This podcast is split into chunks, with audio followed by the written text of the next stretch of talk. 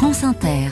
Dans l'esprit d'initiative, nous sommes aujourd'hui à Mulhouse. Bonjour Cécile Bidot. Bonjour Mathilde. Passons en cuisine avec l'association Épice. Voilà dix ans qu'Épice est installée dans le centre de Mulhouse. L'association propose des ateliers de cuisine à des publics de tous horizons. Ce n'est pas pour rien que le mot épice s'écrit au pluriel.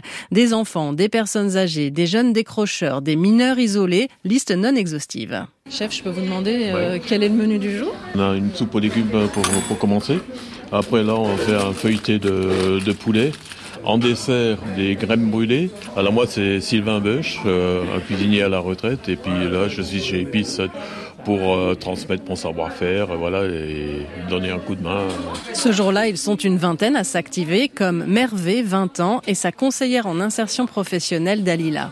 On est en train de faire des raviolis. euh, C'est la première fois que vous faites ça Oui, je suis turque, donc euh, je suis pas vraiment euh, proche avec les plats comme ça. Essayez de ne pas faire tomber le micro dans les épinards. Une bonne farce euh, à base de légumes, d'épinards. euh, Qu'est-ce qu'on a mis? Des carottes, des champignons, des poireaux coupés avec amour en petits dés. C'est aussi pour un peu avoir des liens euh, autres que derrière un bureau, qu'on participe aux ateliers. Plus pour euh, l'échange, euh, le collectif, euh, vraiment le- la sortir du contexte. Car la cuisine est un prétexte au partage et à la mixité sociale. Un joyeux mélange, chaque jour réassaisonné. Au pétard, au pétard Accident en Accident de, de lait. C'est pas grave. Alors, je m'appelle Stéphanie Veil et je suis responsable de, de l'école depuis plus de 10 ans maintenant. De toute façon, la cuisine, c'est une super école de la vie. hein. Ça apprend la patience, euh, ça apprend la minutie.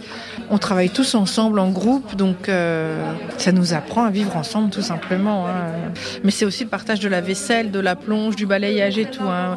D'amener le compost au jardin, tout le monde fait tout. Et surtout, tout le monde mange ensemble. Bon appétit à tous Merci pour la soupe, elle est délicieuse. hein.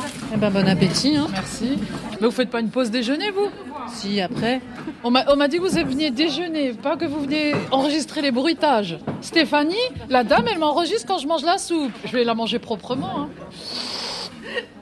L'idée de départ a germé dans la tête d'Isabelle Eberlin, enseignante, présidente d'Épice. À partir du moment où vous mettez des jeunes avec des personnes âgées, ou vous mettez des jeunes avec des mamans, ils se comportent mieux, leur langage change.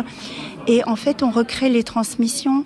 Et ça, c'est un peu magique. C'est un petit peu différent d'autres choses. La cuisine, ça a une valeur en plus, en tout cas, affective. Et parfois même, elle redonne goût à la vie. Jean-Philippe et Christian, tous deux au RSA, viennent chaque semaine. Ça m'apporte le plaisir de bouger, voilà, que j'ai pas de travail. Quoi. C'est ici mon refuge. C'est comme une grande famille. Épice a ouvert une deuxième cuisine à l'université de Mulhouse, cette fois pour dispenser une formation professionnelle. Cécile Bidot, à demain. Vos chroniques demain. sont toutes en ligne sur franceinter.fr à la page Esprit d'initiative.